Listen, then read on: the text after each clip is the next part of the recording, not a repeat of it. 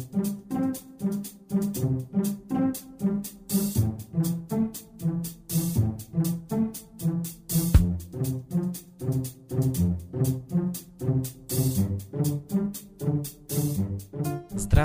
Уважаемые слушатели Единой молитвы за мир. Мы рады приветствовать вас сегодня на нашей трансляции. Во-первых, хочется всех поздравить с началом зимы. Во-вторых, хочется порадовать всех наших слушателей замечательной новостью. Наконец-то солнце услышало наше обращение к нему. После долгого затишья 29 и 30 ноября на солнце было аж 10 вспышек, две из которых класса М, то есть среднего класса мощности. Не зря мы с вами последние несколько дней говорили только о солнце. Но и это не последняя хорошая новость на сегодня. Сегодня вся Россия вспоминает, как русская эскадра под командованием адмирала Нахимова одержала победу над турецкой эскадрой у мыса Синоп в 1853 году. Подстрекаемая Англией и Францией, Турция, открыв военные действия против России, положила начало Крымской войне. В ноябре 1853 года турецкая эскадра под командованием Осман-Паши вышла из Стамбула и встала на рейд в Синопе, готовясь к высадке десанта в районе Сухум-Кале и Поти. Она имела в своем составе 7 фрегатов, 3 корвета, 2 парохода-фрегата и 2 военных транспорта, в общей сложности 510 орудий и находилась под защитой береговых батарей. Синопское морское сражение началось 18 ноября в 12 часов 30 минут и продолжалось до 17 часов. Первыми открыли огонь по русской эскадре, входившей на Синопский рейд, турецкие корабли и береговые батареи. Русские корабли, заняв выгодные позиции и использовав превосходство в артиллерии, открыли ответный огонь. Через полчаса турецкий флагманский корабль Авни Аллах и фрегат Фазлы Аллах, объятые пламенем, выбросились на мель. Затем были подожжены или повреждены и другие турецкие корабли. Подавлены и уничтожены турецкие береговые батареи. В этом сражении турки потеряли 15 из 16 кораблей и свыше 3000 человек убитыми и ранеными. В плен было взято около 200 человек, в том числе и сам Осман Паша и командиры трех кораблей. Потери же русской эскадры составили 37 человек убитых и 235 раненых. Некоторые корабли получили повреждения. Разгром турецкой эскадры в Синовском сражении значительно ослабил морские силы Турции и сорвал ее планы по высадке своих войск на побережье Кавказа. Хочется отметить одну важную деталь. Нахимов, как и многие российские военнокомандующие, был очень духовным человеком и пользовался величайшим нравственным влиянием на солдат и матросов, звавших его отцом-благодетелем. Его еще звали благородным Павлом. Современники адмирала говорят, что на командирском посту Нахимов оставался человеком чести, мудрым и справедливым. Его отличало крайне уважительное отношение к матросам. Как хороший командир Нахимов понимал, что именно простые матросы – основная сила корабля, и от них зависит исход сражения. Подобно своему учителю Михаилу Петровичу Лазареву, Нахимов требовал от своих офицеров моральной дисциплины. На его корабле не были приняты телесные наказания, а вместо внешнего чиноподчинения воспитывалась любовь к родине. Таким представляется идеальный образ командира современного боевого корабля. Нахимов, к слову, был набожным человеком, исповедовался, прочищался, постился, совершал ежедневную молитву. Так что, дорогие наши слушатели, нам есть кем гордиться и есть с кого брать пример. У нас с вами великие предки, а значит и в нас самих уже заложены все те качества, присущие великим полководцам, а именно нравственность, любовь к родине, смелость и честь. Да и сейчас в России есть примеры честных, смелых и настоящих патриотов. И сейчас слово хотелось бы передать как раз такому человеку – Светлане Ладе Русь.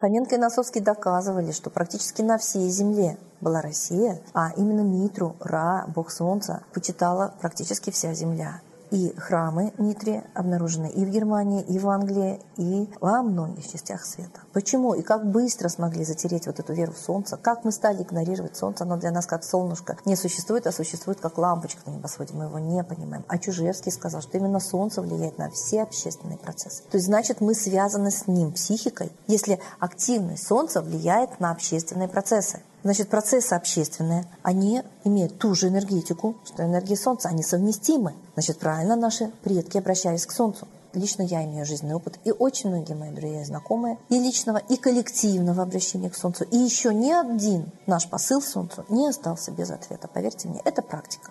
Не обязательно говорить чужими словами. Но когда ты всем сердцем обращаешься как к родному родителю, высшему духовному светилу, который, я не знаю, во сколько раз больше Земли, это не стыдно. Это наш источник жизни.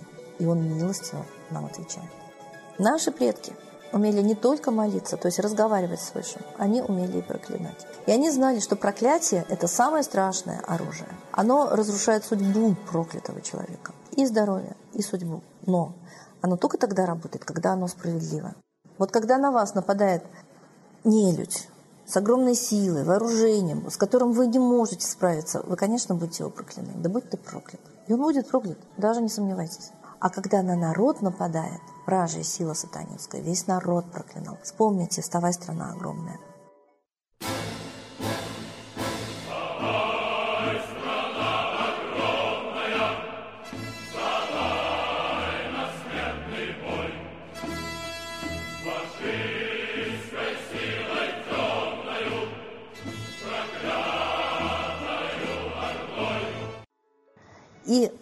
Реально очень много сказаний, сказок да, о проклятых, до какой степени их жизнь становится мучительной и короткой. Так почему бы мы не могли вот это оружие предков славить высшее и проклинать не людей, не могли бы взять на вооружение?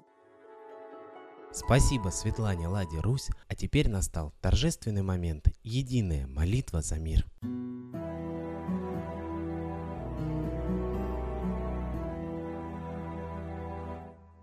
Солнце, Митра, Ра, Майтрея, Над землей погибель реет, О России молим мы, Чтоб избавились от тьмы. Снова выборов обман, На страну навел дурман. Помоги убрать нечистых, Заговорщиков речистых, Добрых, смелых нам собрать, Помоги в святую рать, Дай правителя народу, чтоб с ним вышли на свободу. Вся Россия смотрит в небо, духа просит, а не хлеба. Войск небесных легион, ждем, чтоб воссиял закон. Солнце, дай планете мир, сатаны закончи пир, выбор ложный отмени, лица власти замени. Дай правителя народу, что в стране он дал свободу. Возродить хочу я Русь, за судьбу страны возьмусь.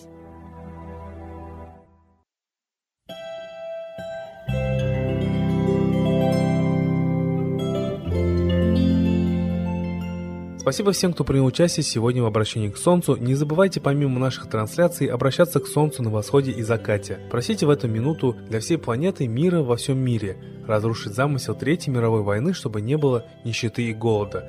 России просите морального и духовного правителя. Ну а лично себе одну самую важную для вас просьбу. Ждем вас на следующей трансляции. До свидания.